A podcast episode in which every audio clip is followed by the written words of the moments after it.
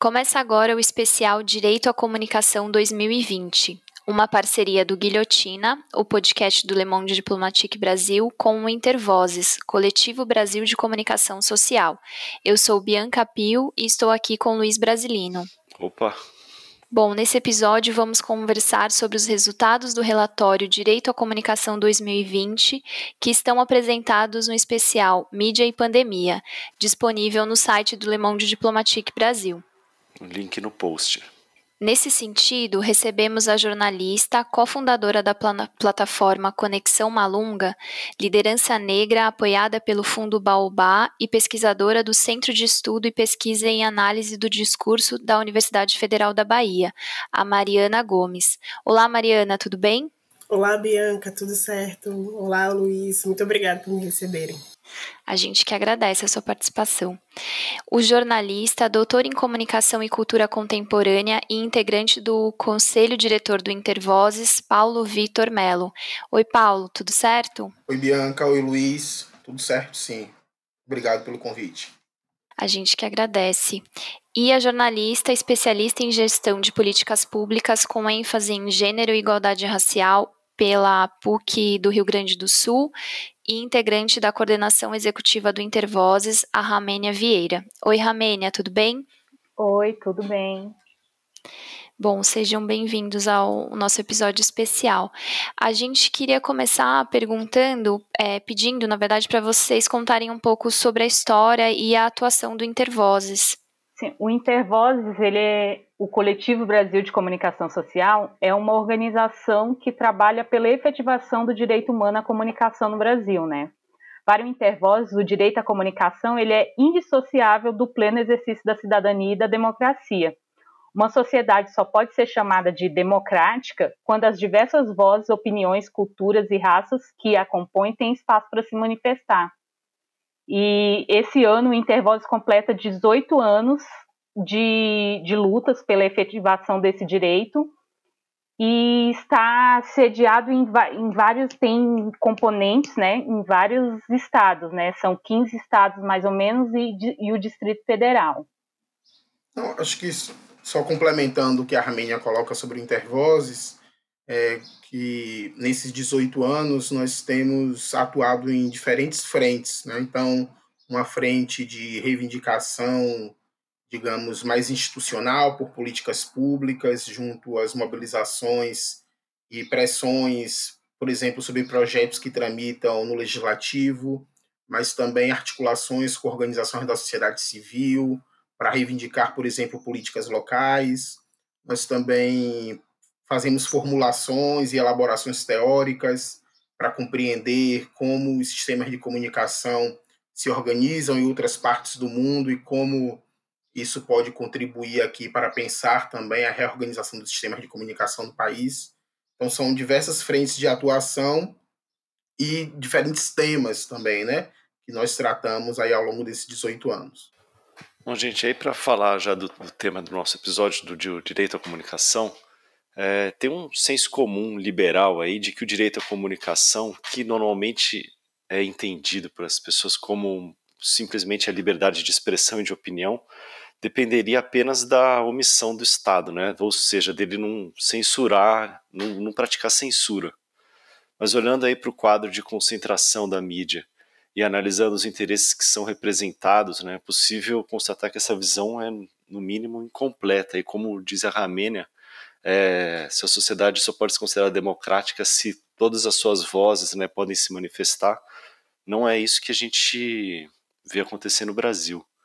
Para vocês, o que, que é o direito à comunicação e que impactos ele produz em outros direitos?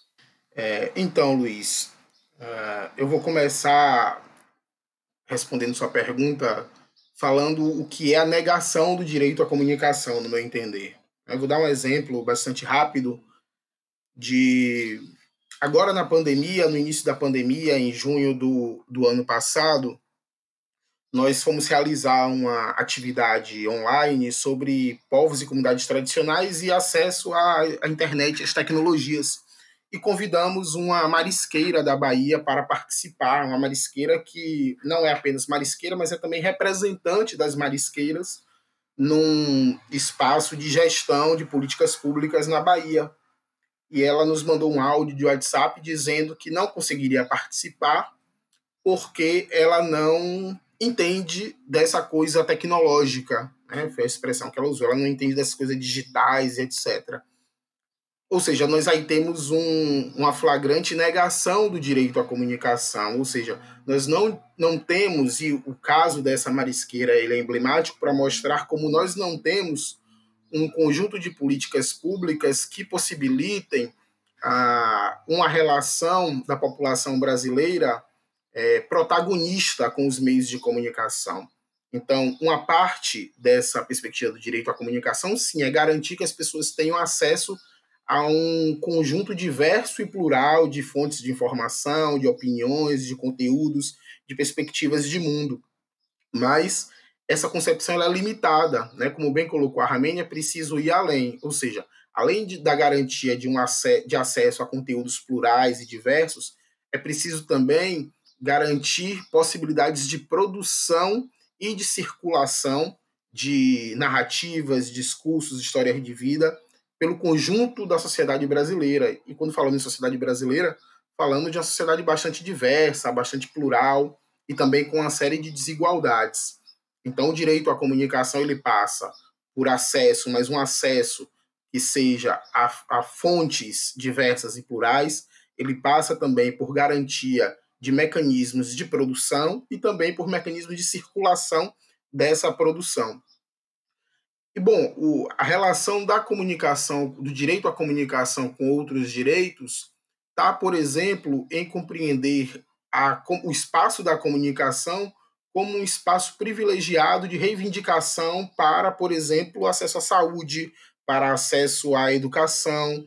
Então, uma, uma uma mãe trabalhadora, dona de casa, que tem o seu filho matriculado na escola pública e sabe que, né, ou tem indícios, ou quer denunciar que, que a escola está sem estrutura, que os professores estão sendo desvalorizados, que a verba da merenda está sendo desviada, se ela tem, por exemplo, espaços garantidos pelo Estado brasileiro para expressar essas denúncias dela, ou seja, para comunicar aquilo que ela está enfrentando no seu cotidiano, nós vamos ter aí a, a comunicação sendo garantida enquanto um direito. Né? Então, por exemplo, você ter uma rádio comunitária naquele território em que essa mãe possa falar sobre o direito à educação que é constitucionalmente garantido ao seu filho, ou falar, por exemplo, que está faltando medicamento gratuito no posto de saúde do seu bairro. Né? Então, a comunicação, ela de fato tem um potencial de é, garantir mobilização por vários outros direitos. Então é isso, assim, é, não basta ter liberdade de expressão nem acesso a uma vasta gama de fontes de informações, assim, é preciso atuar contra as diferenças econômicas, sociais e políticas que fazem tão poucos terem condições de serem produtores e difusores da, da informação, né? Bem, pensando um pouco no que Ramen e Paula nos trazem, o direito à comunicação, para mim, ele também está além da, da liberdade de expressão, e quando nós pensamos nas populações do nosso país que têm sido impedidas né, de ocupar espaços públicos para tomada de decisões ou de participar da indústria da mídia, nós percebemos que é, existe, na verdade, um impedimento para que a gente também se associe, né, o direito à livre associação, o próprio direito de ir e vir.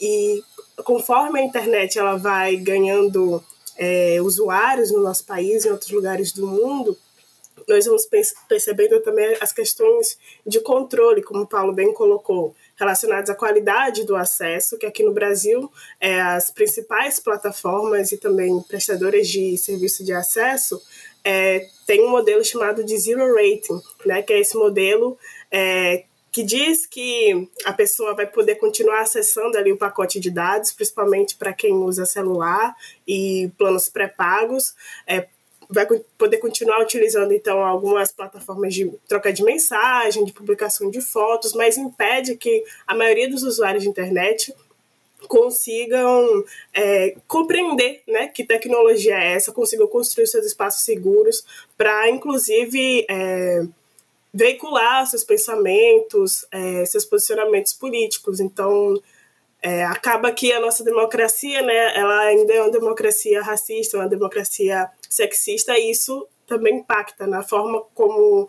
em geral, como população brasileira, nós compreendemos o direito à comunicação. É, certo. E, gente, em relação à violação do direito à comunicação, quais são as principais violações e que marcos é, que são utilizados para conseguir acompanhar, enfim, e, e documentar isso? Acho que a gente, inclusive, falou algumas violações é, do direito à comunicação, né, como a falta de pluralidade diversidade nos meios e também no acesso, né? Em relação aos marcos, nós temos vários instrumentos globais e regionais de proteção do, dos direitos e que inclui o direito à comunicação, né? Como na Declaração dos Direitos Humanos, que no artigo 19 é, garante que todo ser humano tem direito à liberdade de opinião e expressão, é, o Pacto Internacional sobre Direitos Civis e Políticos, a Convenção Americana sobre Direitos Humanos, que no seu artigo 13 também fala sobre a liberdade de pensamento e de, e de expressão.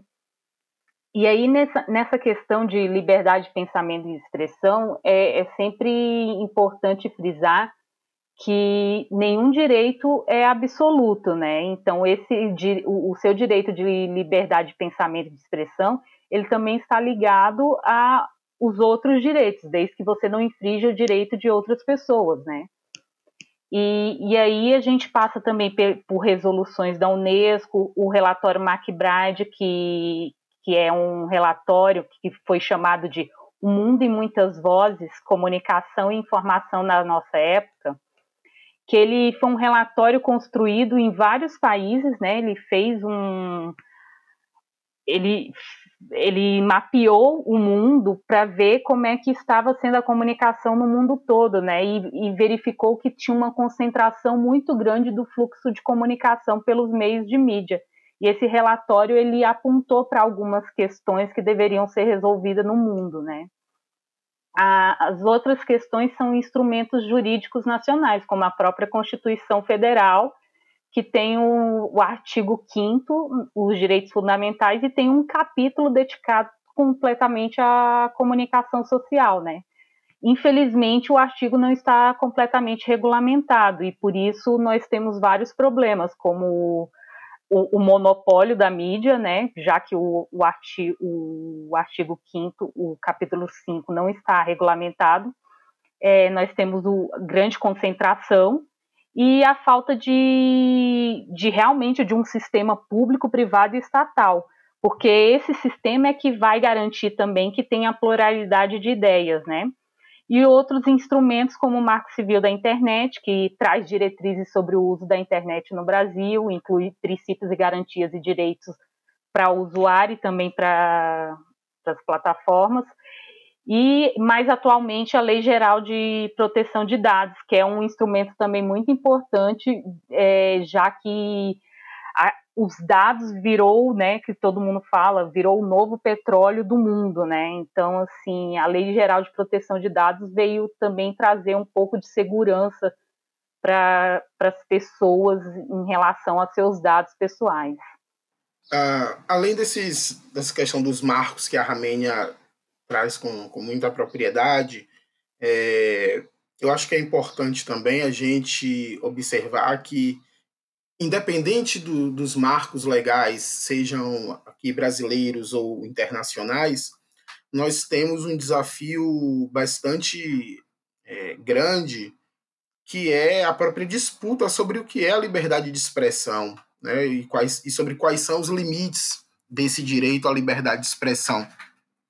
Digo isso, por exemplo, pensando no que circulou esses dias, né, ontem, essa semana, a respeito de um jovem num, num shopping em Pernambuco que estava usando uma suástica no braço. E aí, me parece que teve uma postagem nas redes sociais de um secretário uh, de um governo aqui do Nordeste, não me lembro agora, acredito que de Alagoas, é, o secret... É de turismo de Alagoas. De turismo de Alagoas, né? Isso. Em que ele diz que, para ele, é, o uso de suástica estava dentro do que se chama de liberdade de expressão. Então, veja, é, tem a parte dos, dos marcos normativos, que é uma parte fundamental, ou seja, nós precisamos consolidar no nosso ordenamento jurídico os direitos e também os limites desses direitos, no sentido de garantir os direitos à coletividade, não apenas a alguns.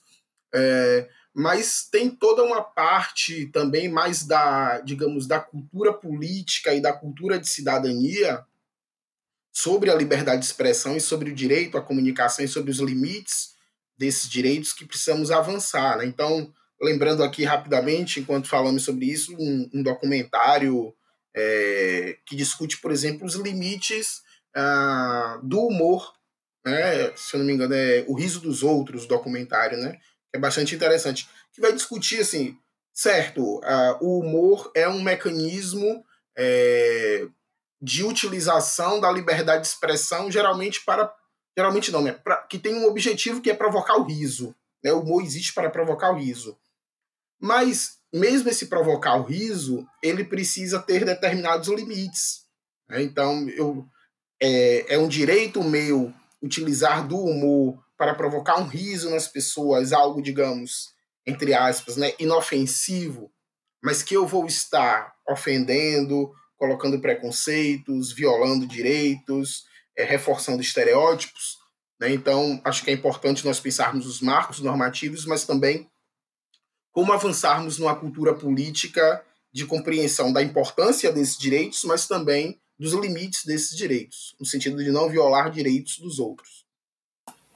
É, nesse processo que o Paulo comenta de é, viabilizar esse fortalecimento da, da, compreensão do que é direito à comunicação, assim como outros direitos humanos, é, acho que é importante é, citar alguns outros casos de violação, né, como destruição de rádios comunitárias, o enfraquecimento atual de políticas por redes comunitárias para acesso à internet, as invasões a candidaturas políticas de mulheres, pessoas negras, negras indígenas, agora nas últimas eleições e ainda esse ano, é, porque isso tudo transparece a importância dos movimentos sociais e também de outros processos de resistência para a garantia dos direitos humanos. Um exemplo que a gente tem aqui na, na, história do nosso país e que, infelizmente, é bastante invisibilizado é a própria história da imprensa, né? A imprensa brasileira ela foi regulamentada lá no início do século XIX e naquele instante haviam tantas é, mídias brancas, vamos dizer assim,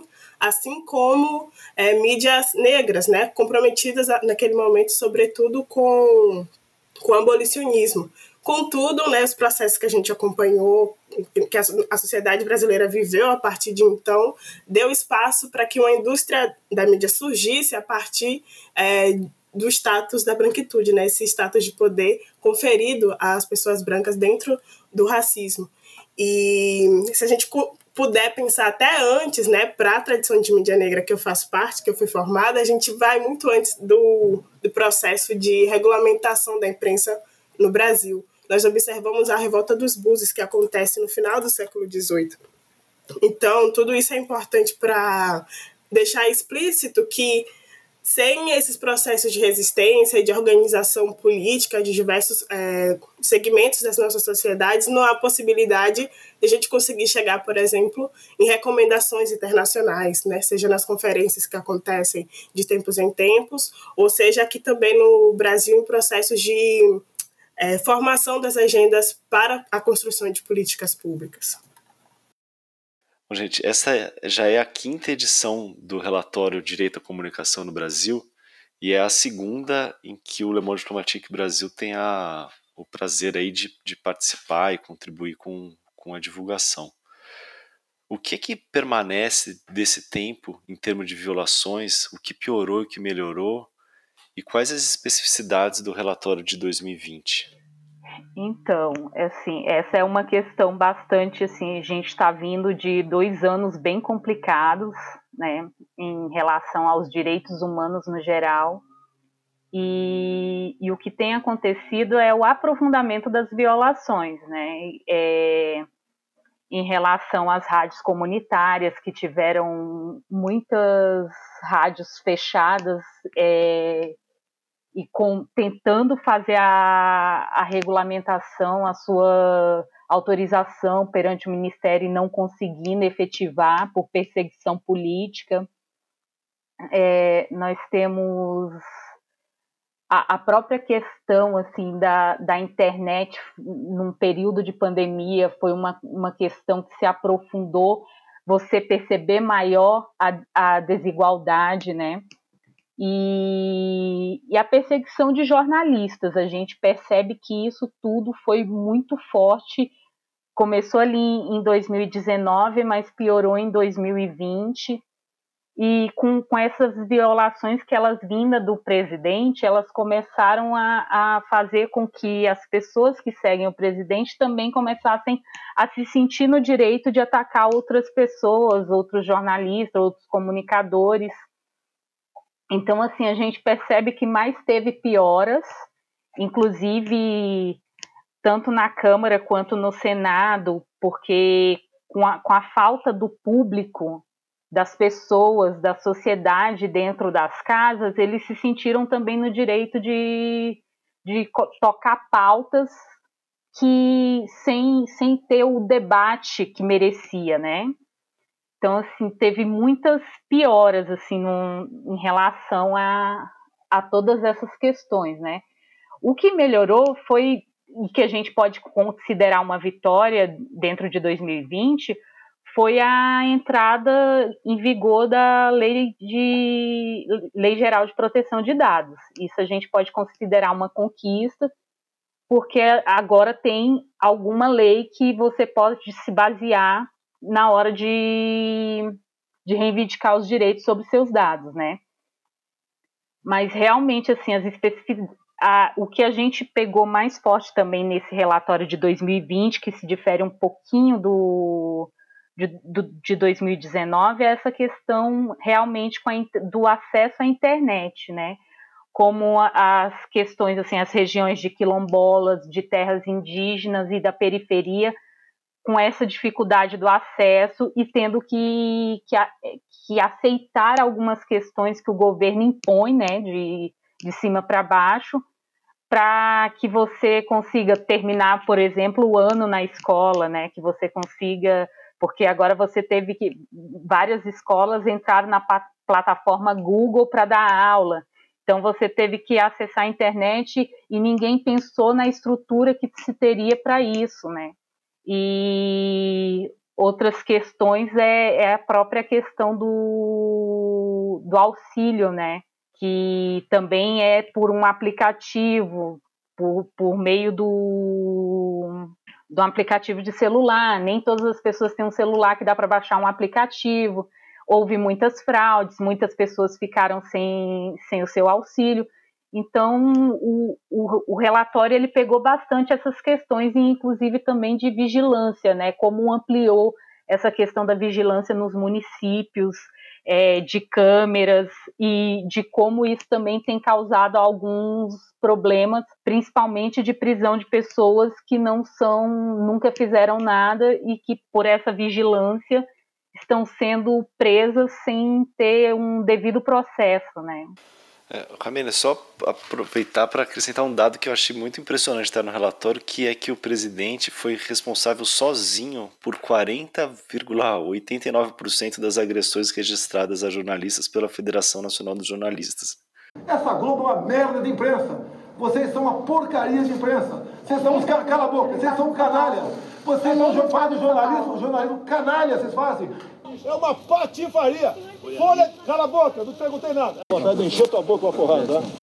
Pois é, e assim, e infelizmente eu acho que o ano de 2021 a gente vai, vai ter um, um aumento desses casos, e inclusive pelas pessoas também que, que o seguem, porque tem acontecido, a gente que está aqui em Brasília, a gente percebe muito esse movimento né, de, de agressão aos jornalistas que estão tentando cobrir as pautas da presidência. Né?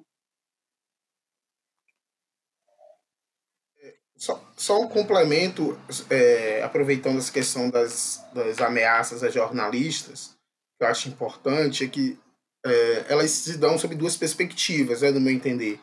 digamos, ameaças mais diretas aos meios de comunicação. Então, por exemplo, a, no mês de março ou abril, salvo engano, o presidente disse que ele deu uma declaração de que é, o certo era retirar de circulação. É, aí ele citou alguns jornais dizendo que são fábricas de fake news é, e que a partir disso o povo deixaria o povo se libertar. Então tem essa parte das ameaças, digamos, a, institu a instituição mídia, a instituição imprensa, mas também tem aquelas ameaças, aquelas agressões mais diretas do presidente da República. E essas mais diretas, se nós formos observar, elas sempre estão relacionadas especialmente às questões de gênero e sexualidade. Então, é uma ameaça ao jornalista no momento do seu exercício profissional, mas ela também tem um pouco de tinta ali de um ódio de gênero e da questão de sexualidade. Né? Comumente é, temos esses exemplos. Eu acho que é importante é, aproveitar a oportunidade para aprofundar um pouco essa conversa né, sobre vigilância e como, infelizmente, a mídia tradicional brasileira, a partir da, da, da indústria, tem um papel é, fundamental para esse cenário que nós chegamos, né? Porque agora na pandemia, muitas capitais brasileiras começaram a pensar em políticas públicas de implementação de câmeras de reconhecimento facial a partir da inteligência artificial ou seja, estão tentando automatizar esse processo de reconhecimento dos possíveis é, criminosos, é, mas aí a gente já tem uma carga histórica de como o racismo né, atribui a pessoas negras nas grandes cidades esse papel é, de agressor, de que vai violar alguma é, propriedade e a mídia brasileira, sobretudo quando a gente pensa né, no jornalismo tradicional dessas grandes empresas, é, ela tem historicamente fortalecido esse e outros estereótipos. Então, quando a gente vê a implementação dessas políticas públicas hoje, é mais uma vez sendo trabalhado o medo na nossa população, que é uma população que é majoritariamente não branca, para esses processos de controle. Então, a gente vê também um, um movimento depois dos protestos Vidas Negras Importam no mundo todo, que o jornalismo brasileiro começa a noticiar o racismo não como uma gafe, né, de alguma situação esdrúxula no cotidiano, que na verdade é muito comum para a nossa realidade. Mas vai começar então a tratar esse problema e outros também é, a partir da, da, de uma contraposição com realidades fora do, do país, como ah, o racismo nos Estados Unidos, o racismo na Inglaterra, a queda de status na África do Sul, por aí vai, desfazendo da responsabilidade histórica de desconstruir esses estereótipos que ainda recaem sobre né, a nossa população, a população negra. Então, é importante perceber que, além dessa economia dos dados agora impulsionando a indústria midiática, que acaba, de alguma maneira, interferindo é, muito, fortemente nos nossos direitos, todos, né, direitos humanos, é, existe também esse problema recorrente, persistente na história de como a comunicação tem sido tratada de maneira né, hegemônica. Perfeito. É, pessoal, com a Covid-19 e a necessidade de distanciamento social, muitas atividades se viram sem opção e tiveram que migrar para o digital. É, isso aumentou muito o fluxo na internet, né? É, que desafios adicionais a pandemia trouxe para o direito à comunicação? Acho que vocês já mencionaram alguns, mas seria interessante a gente é, detalhar mais. Acho que é importante lembrar que nós estamos num país em que as populações mais vulnerabilizadas, assim como a elas é negado uma série de direitos, é negado também esse direito à comunicação e dentro do direito à comunicação o acesso à internet, às tecnologias da informação e da comunicação, né? Então, a última, a mais recente pesquisa TIC Domicílios do Comitê de Estudo da Internet mostrou que quase 70% das pessoas das classes D e E é, nunca utilizaram na vida um computador de mesa, um notebook ou um tablet. É, mostrou, por exemplo, que as populações, 75% das populações indígenas e 65% das pessoas pretas do país utilizam a internet exclusivamente pelo celular. quando nós vamos olhar as classes D e E, 85% das pessoas das classes D e E têm apenas o celular como meio de acesso à internet. É, então, nós estamos falando de um país que tem esse cenário. Né? É, eu, eu costumo, quando, sempre quando tratamos desses temas de acesso à internet, especialmente agora na pandemia, eu costumo convidar as pessoas a fazer um exercício de tentar fechar os olhos e imaginar uma situação de uma mulher que tem uma mulher de idade 40, 40 e poucos anos, que tem três filhos e que ela consegue trabalhar durante a pandemia regularmente da sua casa, com seu computador, com seu telefone, seus três filhos conseguem acompanhar também regularmente as atividades escolares de forma remota, etc.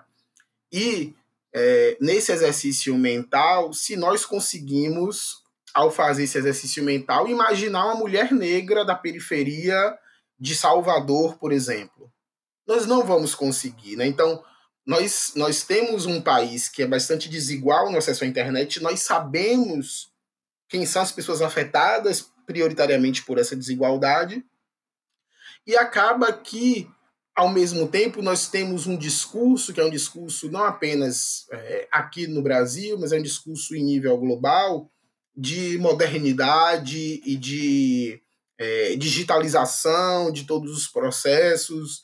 Várias. É, virou até um, um, um, termo da moda, né? a coisa das cidades inteligentes, cidades conectadas, etc. e tal, quando a realidade brasileira é completamente diferente. Só que é, a pandemia veio e tudo aquilo que não tinha sido feito do ponto de vista da garantia do direito à comunicação e do acesso à internet e tecnologias antes da pandemia, acaba que na pandemia também não se resolveu, só que aí a pandemia escancara. E aí, ao, ao a pandemia escancarar, é, evidenciou-se, por exemplo, que escolas quilombolas no norte e no nordeste do país funcionaram, por exemplo, têm funcionado, né, por exemplo, ou com atividades impressas, em que os professores e professoras vão levar até as comunidades, ou algumas escolas simplesmente encerraram o ano escolar sem, sem concluir, né? Não concluíram o ano escolar. Várias escolas indígenas, a mesma coisa. Né? É, um, outro, um outro problema que a pandemia escancarou a Mariana até falou sobre isso no início do Zero Rate, uh, o processo de desinformação acelerado que nós temos no país e como isso impactou, por exemplo, e tem algumas reportagens que já foram publicadas a respeito, como impactou, por exemplo, na aceitação de territórios indígenas sobre a vacinação, porque se circulou tanto conteúdo de desinformação sobre a vacina que criou-se uma rejeição coletiva em alguns territórios à, à vacinação. Né? É, então, esses foram alguns problemas escancarados, né? mas, bom, tem outros, a questão das escolas públicas, seja nas áreas urbanas ou rurais, né? as dificuldades estruturais, e aí não conseguir, estudantes simplesmente não conseguirem participar das atividades remotas, é, as mães trabalhadoras, os pais trabalhadores que, que também não, não conseguiram dar continuidade às suas atividades de forma remota. É, e é uma cadeia, né? É, uma, é importante observarmos isso como uma cadeia, ou seja, a, uma mãe trabalhadora que não consegue dar continuidade ao seu trabalho de forma remota durante a pandemia, e o filho dela não está indo para a escola porque a escola está fechada, né, corretamente, é... o que, que acontece com ela? O que é que ela faz? Ela vai trabalhar presencialmente? Com quem é que ela deixa o filho? Ou ela faz a opção de, infelizmente, sair do trabalho para ficar em casa cuidando do filho? Mas aí, como é que vai ser a renda dela mensal? E aí, a renda dela cai, isso significa começar a cortar despesas, isso significa aumentar a fome, isso significa que muitas famílias começaram a ir mais para viver nas ruas. Então, quando nós falamos né, de, de, negação do direito à comunicação, de negação, por exemplo, no acesso à internet, e a pandemia escancarou isso, a gente está falando de uma relação com várias outras áreas e vários outros setores da vida cotidiana. Acho que o o Paulo ele já falou bem assim dessa questão. Eu queria só complementar com a questão de, de como a pandemia também escancarou como os governos não enxergam sua população. Então, assim, porque eles, eles arranjaram estratégias que não funcionavam com a população. Porque você dá um chip de celular para a pessoa ter acesso à internet, só que a pessoa não tem um celular que seja seja capaz de, de acessar a internet para os estudantes continuarem seus estudos, não faz nenhum sentido, sabe? Assim, a, os governos não conseguiram enxergar é, a vulnerabilidade da, da sua própria população, né? Então não conseguiram resolver todos os problemas que, que tiveram dentro da pandemia, né? E esses da, do acesso à internet é uma das questões assim mais fortes que eu percebi até por ser mãe, né? Como a gente percebe que na, na escola muitos alunos acabaram trancando o ano, assim, porque eles não tinham condições de acompanhar as aulas por falta até de auxílio também, se você não tem um professor ou uma escola que, que vai te dar uma outra estrutura, além do que foi dado pelo governo, que é de assistir aula através de Meet, você acaba não tendo como acompanhar a turma, né? Bem, eu gostaria de comentar sobre esse cenário né, de aprofundamento das desigualdades quando a gente pensa em acesso à internet é, de como é importante a gente estar tá atento a um processo, acho que de comparação, né, com o direito à comunicação. É, não que necessariamente a internet seja essa, última, essa única ferramenta que vai possibilitar é, exercer o direito pleno né, da, da comunicação, mas que, como bem Ramen e Paulo colocaram, hoje ela tem sido catalisador né, dos direitos humanos, como até a própria ONU tem se colocado. E aí, quando a gente observa esse cenário da pandemia, existe uma dificuldade, inclusive, de, organização política, né, para que diversos segmentos possam é, participar desses debates públicos para a garantia dos direitos. É, a gente vê, por exemplo, as populações indígenas tendo que ficar nos seus territórios, mesmo quando, é, depois da decisão do STF, algumas empresas e outras é, outras instituições tentam é, invadir essas terras. Geralmente, essas populações iriam até Brasília, como está acontecendo essa semana. E aí, nesse contexto de pandemia, elas são recebidas de maneira totalmente brutal, né? Mesmo em frente à PL 490, que é aquela que traz a questão do marco temporal. Isso me leva à necessidade de dizer que o nosso país ele tem uma, uma tradição de não saber incluir quem fala isso é o economista Hélio Santos, lá em 2003, por exemplo. É que é o mesmo ano que, que começam as discussões internacionais sobre a sociedade da informação, né? Pensar o que é que a internet e outras tecnologias que estão surgindo, estão se popularizando a partir dali, né, do, do, início do século XX, o que é que elas vão produzir? E aí saem do debate falando que é, que é uma tecnologia, né, a internet, ela deve desenvolver não em si própria, mas sim possibilitar o desenvolvimento humano, que hoje eu acho que cabe também algumas, algumas reflexões sobre esse termo, né, desenvolvimento, mas que ainda assim é um sentido nobre que infelizmente na nossa sociedade brasileira a gente não sabe incluir. Então fica até difícil falar em inclusão digital quando a gente percebe que infelizmente quem tem tocado é, o processo de governança da internet no nosso país são grupos que se beneficiam a partir dessas desigualdades. Então, é, acho que é importante para a gente não perder de vista né, essa transformação, de como a internet ela acaba ganhando uma centralidade para a forma em como a gente se comunica. Gente, é, se, por outro, se por um lado a pandemia colocou esses problemas se relataram para o direito à comunicação, é, por outro, no artigo Comunicação Popular e Comunitária Salvam Vidas durante a Pandemia, o Paulo, junto com a Tamara Terço, trazem um relato de uma série de iniciativas em que negros e negras, mulheres e povos e comunidades tradicionais produziram iniciativas de comunicação que contribuíram no enfrentamento da Covid-19. De que forma que as tecnologias de informação e comunicação apresentam também oportunidades de resistência? Então, Luiz, é... essa questão é bem interessante, porque veja, esse foi um esforço que eu e, e a, a Tâmara buscamos trabalhar no texto. E veja, nós estamos falando da negação né, do acesso à internet e às tecnologias, nós estamos falando da negação do direito à comunicação, nós estamos falando que diversos segmentos da população brasileira não têm condições de ter um acesso regular e satisfatório, né, minimamente satisfatório a essas tecnologias. Ainda assim, esses territórios, esses segmentos estão produzindo comunicação popular e comunitária.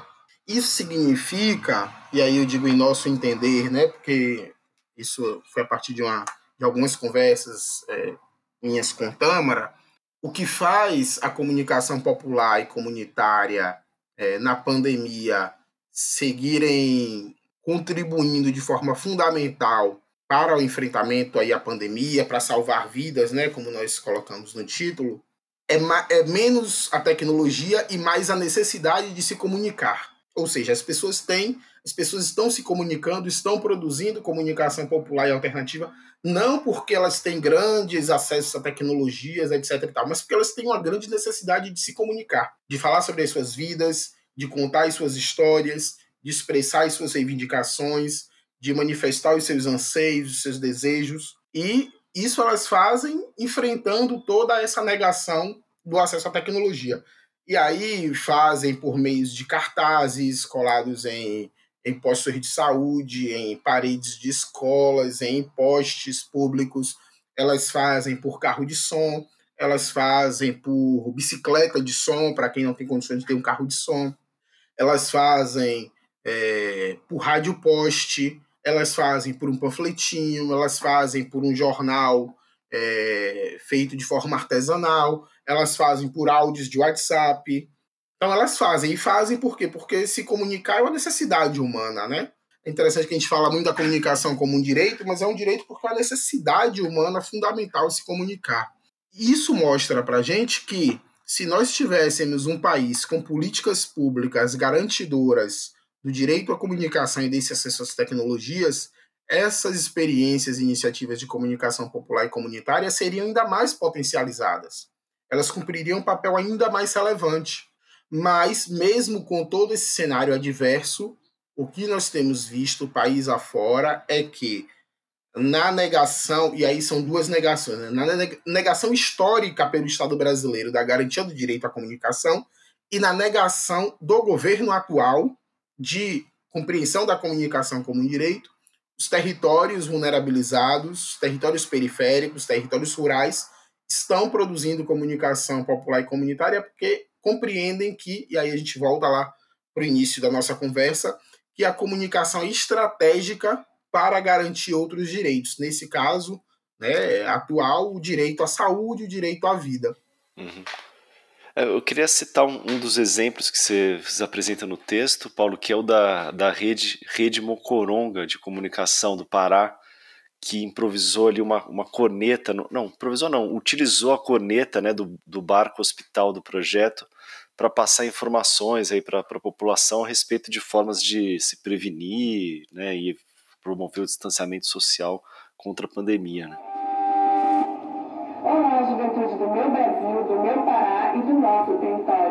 Eu sou Ana Paula e faço parte do coletivo Jovem Tapajônico. Bom, a vacina foi atrasada, mas os números de casos de Covid-19 têm aumentado no Brasil e no Pará. Por isso, precisamos estar atentos às medidas a serem adotadas para nos prevenirmos. Uma das principais maneiras de contaminação é levar mão contaminada com gotículas de saliva e até mesmo de catarro aos olhos, nariz e boca.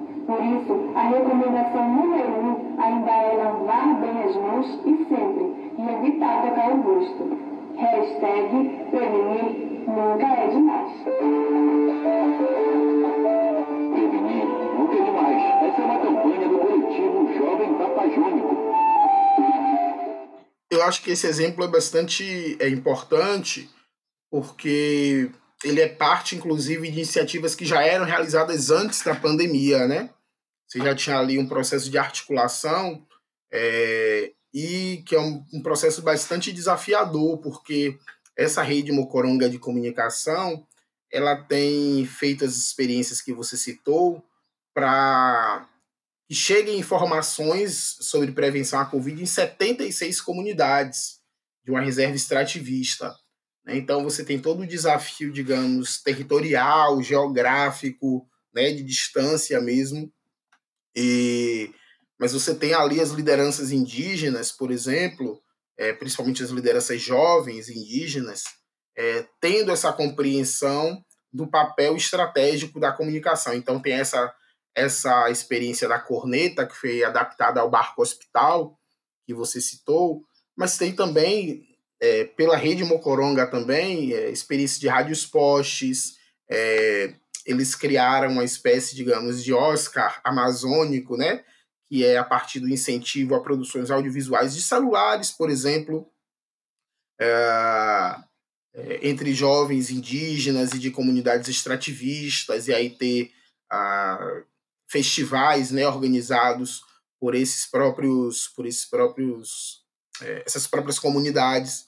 Uma outra experiência é, também bem interessante vem de Recife, né, com a Rede Tumulto, que a Rede Tumulto identificou o seguinte, que algumas mensagens oficiais dos órgãos de saúde, inclusive algumas afixadas nas unidades básicas de saúde sobre a pandemia, é, elas tinham uma linguagem muito técnica e muito formal né, a respeito da prevenção, dos cuidados.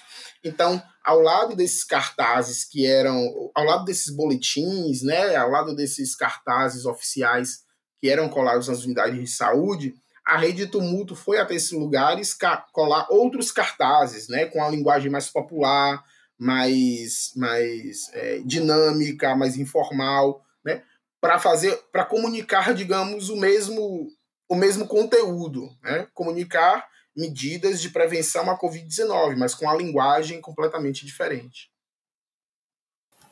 É, eu consigo pensar em outros exemplos também, né? Como o Julho das Pretas, que é uma mobilização nacional que acontece todo mês de julho, em celebração ao Dia da Mulher Negra latino-americana e caribenha, que foi organizado ano passado totalmente de forma online, e aí com mulheres, inclusive, mais velhas, é, que já tem um, processo de dificuldade de entender a velocidade de atualização, por exemplo, dos programas de celular. É, e mesmo assim, elas construíram essa agenda nacional de mobilização pelos direitos, inclusive, de como conseguir é, doar cestas básicas para suas comunidades. Isso vai acontecer esse ano também. É, nós também tivemos o processo né, das populações indígenas, está ocorrendo também agora, de reivindicar suas terras é, através das redes sociais, né, de páginas é, de jornalismo independente indígena como é, Rádio Yandê, como Mídia Índia, é, a Etnomídia, que tem sido bastante importante é, agora nesse processo. Além disso, tem um exemplo do informativo da Indicasa, que é um informativo é, via WhatsApp criado por três jovens baianos, o Wallace Cardoso, Vinícius Nascimento e Joyce Mello, que estavam principalmente no início da pandemia, distribuindo essas informações né, de distanciamento social, de como, das recomendações sanitárias para atravessarmos esse momento através é, dessas mensagens por áudio no WhatsApp. E também tenho percebido, a partir da Conexão Malunga, uma demanda e organização muito grande de ativistas e militantes, principalmente mulheres, mulheres negras, é, de decifrar o que é a segurança digital. Então, a gente participou esse ano de um processo enorme de é, mobilização com a ONG Crioula, que fica no Rio de Janeiro, para construir oficinas de cuidados digitais, de segurança digital. Existem ainda também outros ativistas que estão nas áreas, né, de, nas áreas duras de tecnologia, como é, engenharia da computação, ciência da computação, auxiliando esse processo. E tem sido fundamental agora para recuperar algumas páginas de mídia independente que estão sendo derrubadas, principalmente por, por grupos de ódio aqui, né, do no nosso contexto político, mas também por invasores de outros cantos do mundo que invadem páginas para vender, né, essas páginas que têm muitos seguidores. Então são formas possíveis, é, entendendo que a experiência que a gente tem de internet ela ainda é muito restrita a ideia de rede social, né? Na verdade, dessas grandes plataformas de redes sociais, porque existem também outras redes que foram criadas exclusivamente para fortalecer esses processos de organização pelos direitos humanos, como é o caso da Rise Up. Né? É um modelo totalmente colaborativo, é, de código aberto. Então, são essas possibilidades que a gente tem, mas que não estão desvinculadas a um processo maior comum. A gente está conversando aqui, né, do direito à comunicação, ou, oh, desculpe, como a gente está conversando aqui, do direito à educação, né? A partir do momento que a gente não tem um ecossistema de tecnologia é, com pessoas negras, com pessoas indígenas, com outras populações né, aqui no, no Brasil, com a diversidade também de gênero e sexualidade, fica muito difícil de impulsionar esses processos de resistência que ainda são brechas. A gente não quer brecha, a gente quer ter o direito ao bolo por inteiro. Então é isso. Só para fechar um pouquinho, né? Assim, a existência de um ambiente de mídia independente e plural é um fator essencial para o exercício da cidadania, né? Então, em relação a isso, é, as tecnologias de informação e comunicação, elas também oportunizaram que elas deram um empurrão que alguns segmentos necessitavam para se organizar. Aí eu vou citar um exemplo da agricultura familiar aqui em Brasília, né? que tinha as feirinhas em alguns locais e com, com a questão da pandemia eles tiveram que se reorganizar e, e achar outras formas para a distribuição dos produtos, né? E foi muito forte aqui, principalmente no período que estava com, com isolamento mais forte, de eles criarem uma rede para pegar pegar já e fazer as cestas de produtos mesmo e vender diretamente em, como teleentrega para o consumidor final. E, e, isso possibilitou um crescimento também da demanda pela, e da procura pelos agricultores familiares. Assim, eu conversei com alguns no, no começo do ano, né? E, e eles falaram que isso aumentou bastante as vendas, a procura, e eles começaram a perceber que tinha um outro segmento ali econômico para eles é, irem até sair mesmo de estar tá vendendo os produtos para por um preço bem inferior para alguns feirantes, eles conseguiam vender diretamente para as pessoas com um preço mais justo, assim, até fortalecendo todo o segmento. Bom, gente, estamos chegando ao final do programa. Queria agradecer demais a participação de vocês e deixar o espaço aí se vocês quiserem fazer algum comentário final. Nós agradecemos a oportunidade, assim, muito obrigado ao Le Monde por ter oportunizado que a gente fizesse essa parceria e esperamos que ela continue. Agradeço também a oportunidade, é, agradecer aí ao Luiz, a Bianca pela condução do episódio é, e acho que nós temos um, um desafio democrático mesmo de construirmos uma outra cultura política né, sobre a ideia da comunicação como um direito. O desafio de fazer com que esse tema chegue a cada vez mais pessoas, para que assim como nós temos hoje, por exemplo, um, condi algumas condições né, de mobilização popular pelo direito à saúde, pela efetivação do direito à saúde, pelo direito à, à educação, nós termos também pelo direito à comunicação. Obrigado. Muito obrigada, Luiz, Bianca, pela conversa. Queria agradecer também mais uma vez a parceria né, com Intervozes, que tem sido bastante importante nesse, nesse contexto de pandemia para a Conexão Maunga, e dizer que estou à disposição é, e que esse encontro foi muito importante é, para ter um respiro diante de tantas ameaças à direito à comunicação que nós estamos é, vendo, né? Então, só agradecer mesmo. Valeu, gente. A gente queria agradecer também, né, com a parceria aí com Intervozes, cara. Pô, muito legal, um prazer enorme aí tá, né, fazendo um projeto em parceria com um coletivo aí que a gente admira tanto, acompanha a trajetória desde o seu início, né, meu? É isso, e também convidar quem estiver ouvindo para acessar no nosso site diplomatic.org.br. Na parte de especiais, tem o especial Mídia Pandemia com vários textos, enfim, tem texto da Mariana, do, do Paulo e de várias outras pessoas falando de diferentes aspectos. Está muito bacana o especial e vale a pena conferir. A gente, claro, vai deixar o link na descrição do episódio. Este episódio teve a produção, o roteiro e a apresentação de Bianca Pio e Luiz Brasilino e a edição de Débora Pio. Valeu, gente. Até a próxima.